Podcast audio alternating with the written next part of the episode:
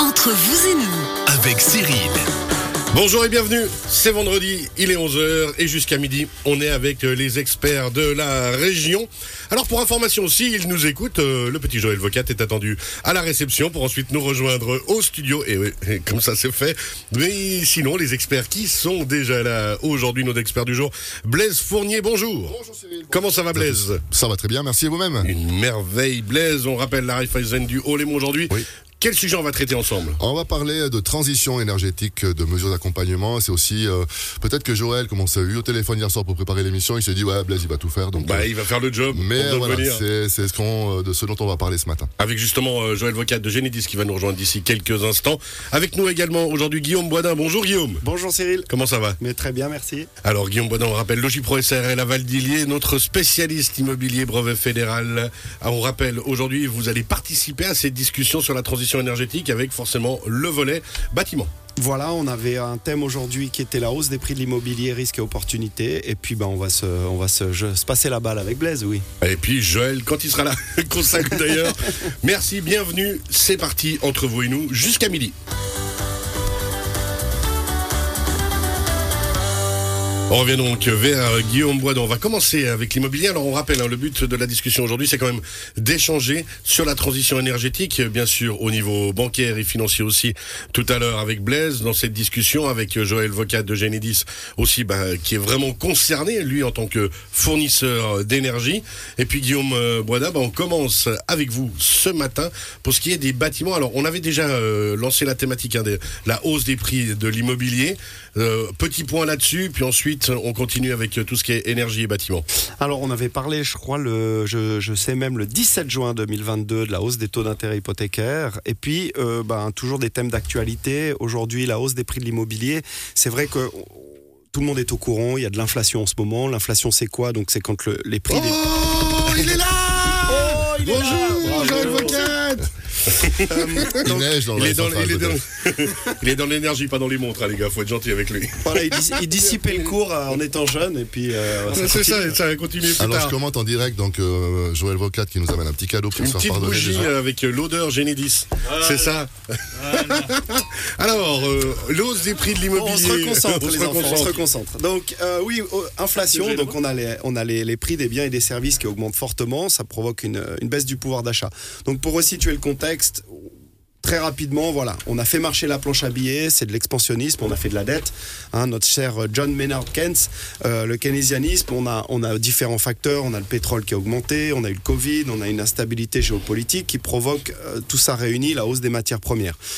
Ça entraîne aussi à quelque part une hausse des salaires qui recrée une hausse d'inflation. Le taux d'inflation est supérieur à 10% ac- actuellement. La dernière fois que c'était le cas, c'était dans les années 70, en 72 pour être précis.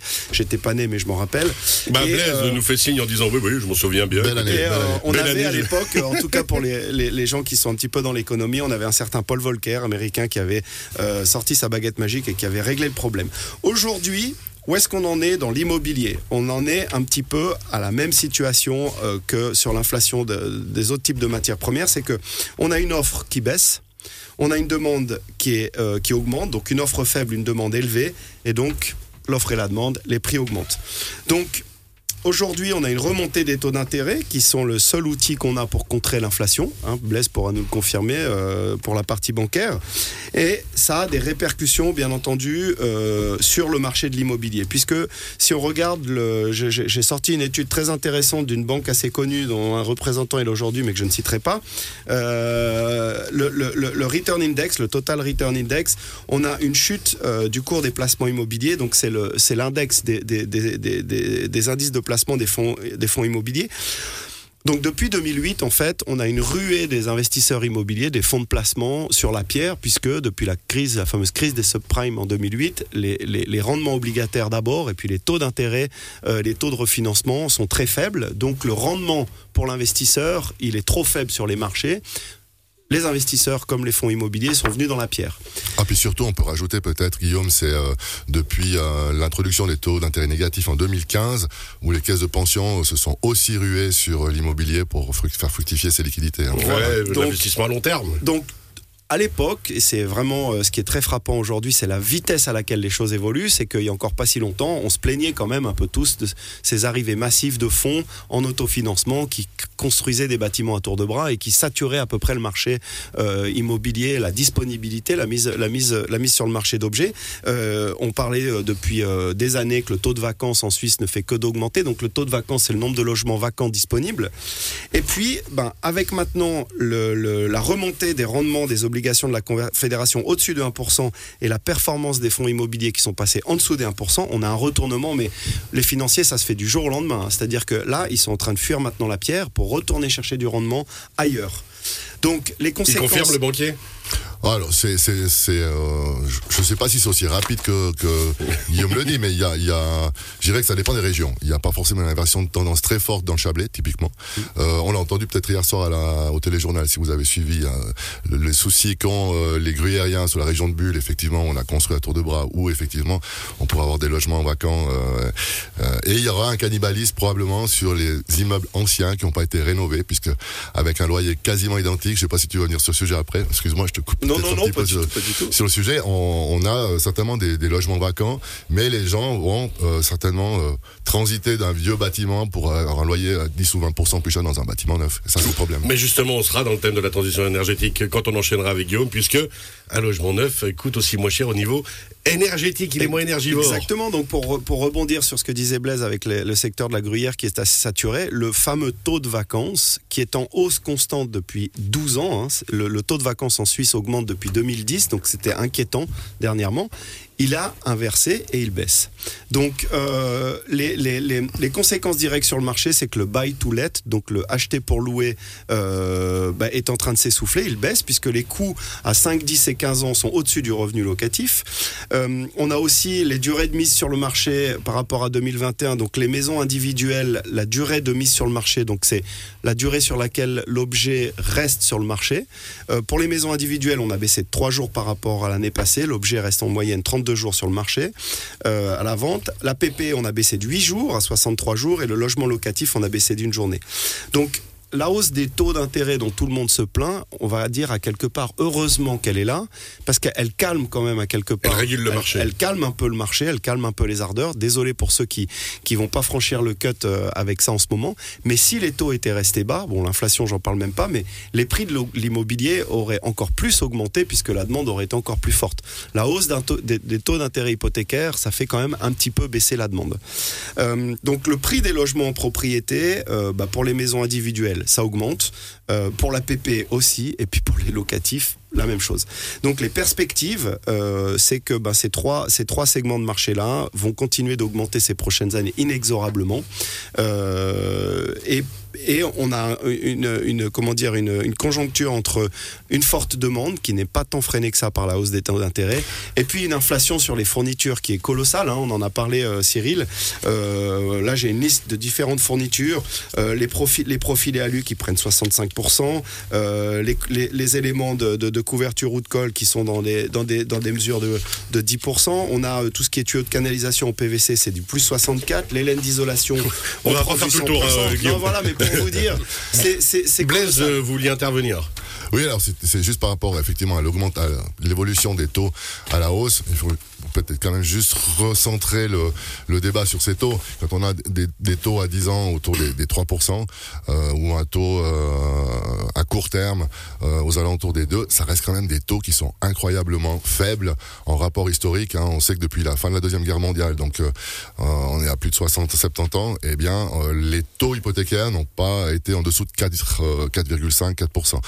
Donc à ces taux aujourd'hui, on reste quand même dans une situation qui est extrêmement favorable et même avec un taux à 2,5, vous avez toujours un loyer euh, pour votre habitation euh, principale qui est largement en dessous des loyers que vous payez si vous êtes locataire. Donc ça reste quand même, euh, je dirais, quelque chose d'attractif malgré tout. Donc on a vécu quand même une période... L'immobilier reste attractif en Suisse malgré une période difficile, on va dire. Comparer un, un, un loyer pour un, un, appartement que, dans lequel vous êtes locataire, ou alors si vous l'achetez en, en, fonction du, du loyer de l'argent, vous êtes quand même toujours euh, gagnant de faire euh, une dette hypothécaire déjà Alors, achetée. alors c'est marrant parce que euh, Blaise reprend quasi mot pour mot ce que je disais donc au mois de juin sur la hausse des taux d'intérêt. C'est que, euh, voilà, je vais pas répéter ce qu'il vient de dire.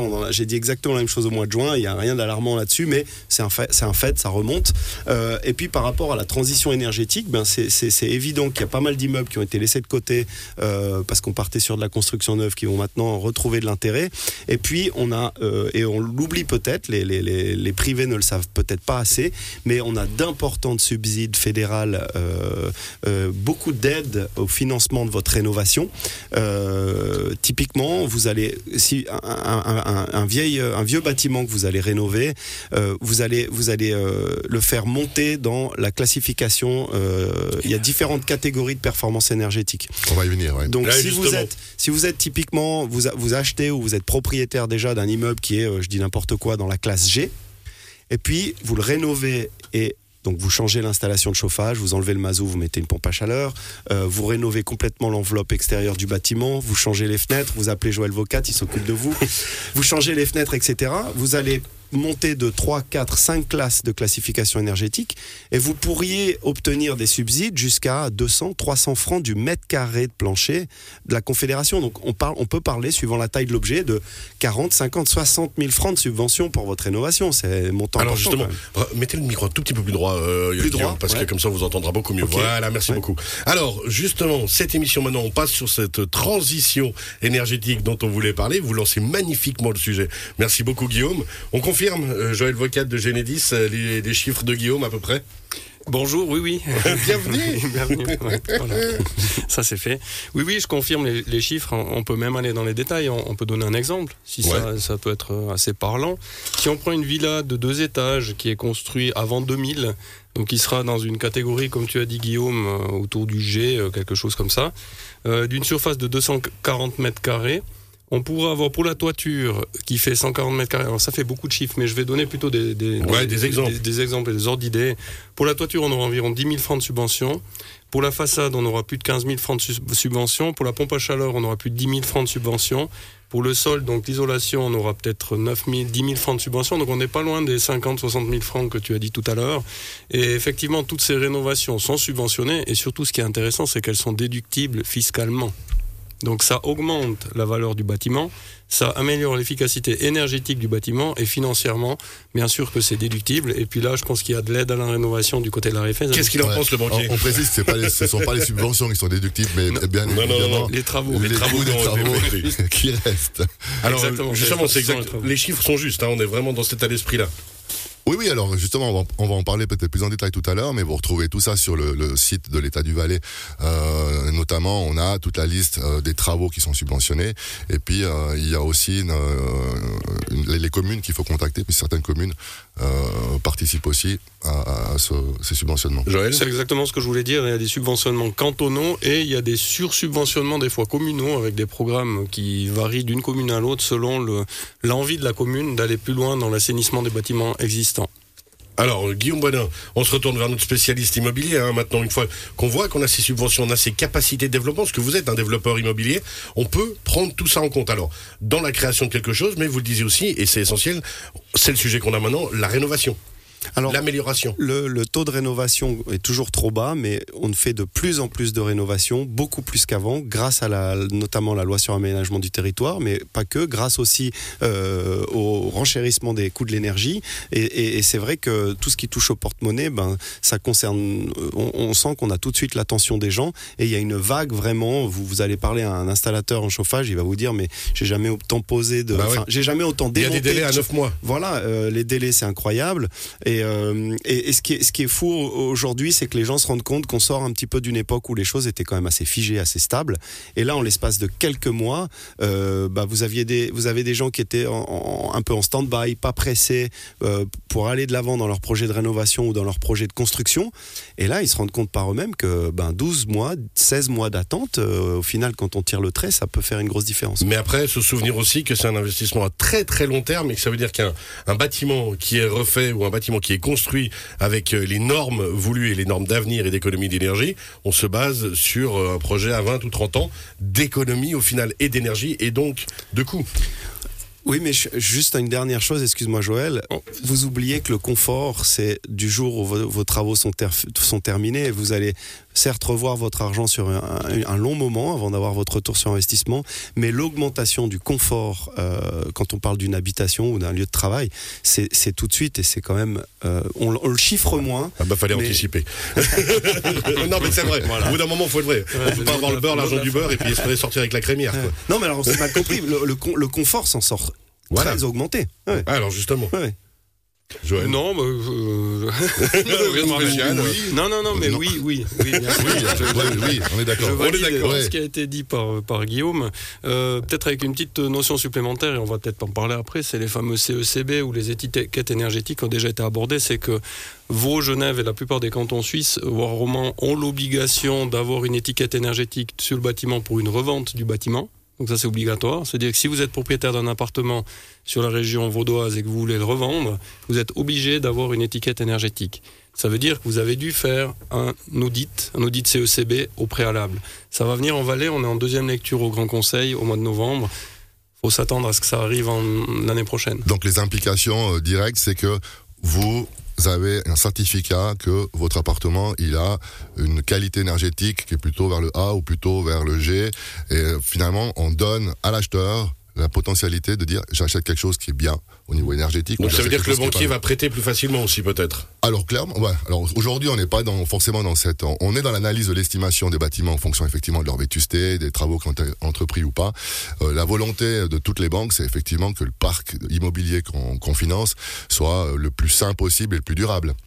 Ça c'est l'idée hein, justement aussi de quand on rénove et quand on développe Guillaume. Oui. C'est cette vision à long terme aussi dont on parle maintenant et puis de pouvoir ben, effectuer une transition même financière quand on a un bien, on le valorise. hein. c'est ce qu'on voit dans les émissions de télé où ils disent repeignez chez vous quand les acheteurs viennent. Ce sera quand même plus joli quand c'est bien fait. Ben, c'est effectivement ça. Peut-être qu'un investissement sur le moment qui est difficile à faire va pouvoir permettre de mieux vendre son bien après. Oui, puis ce qui est, ce qui est top aujourd'hui pour, les, pour tout un chacun, c'est qu'il y a encore quelques années, quand un privé prenait la décision de faire les démarches en disant ah, mais moi je veux rénover, il pouvait se tourner vers des interlocuteurs qui presque le décourageaient. Mais euh, vous embêtez pas, on va vous construire un truc neuf. Tandis qu'aujourd'hui, que ce soit le développeur, le, le bureau d'architecture, le banquier, l'assureur, tout le monde est, est dans les starting blocks en disant mais tout est prêt, on vous explique, tac, tac, tac. Et, euh, il y a vraiment une incitation et une volonté. Et maintenant, tout le monde tire sur la même corde et il y a énormément de rénovations en cours. Ça c'est essentiel hein, ce qu'il vient de dire Blaise justement. Mais euh, on- n'est pas assez rapide. Je expliqué tout à l'heure. Donc on travaille aujourd'hui, euh, on peut dire en silo. Ça veut dire que chaque branche est très compétente dans ses travaux de, mise à jour et de rénovation énergétique. Par contre, il manque, euh, je dirais, un amalgame. Ça veut dire qu'on travaille dans l'écosystème ensemble en ayant euh, une personne qui puisse euh, mener tout le projet parce que c'est compliqué hein. donc si on dit euh, voilà ben, au niveau des panneaux solaires au niveau de l'isolation au niveau du chauffage chacun est spécialiste dans son niveau mais la personne est un peu perdue le client est un peu perdu face à ça et il y a des solutions que je vous expliquerai tout à l'heure Joël, vous vouliez juste réagir, il nous reste 30 secondes. Non, alors je pense qu'on va en parler tout à l'heure. Ce sera le. le Ce sera meilleur. Alors on fait. une légère pause. On rappelle aujourd'hui nos experts du jour pour parler immobilier, de l'augmentation des prix de l'immobilier. On a parlé dans une première partie avec euh, notre expert Logipro SARL Guillaume Boisdin à Valdillier. On va continuer hein, à participer à toute cette émission avec Blaise Fournier de la Raiffeisen du Haut-Léman et Joël Vocat de Genedis. Petite pause musicale et on revient tout à l'heure.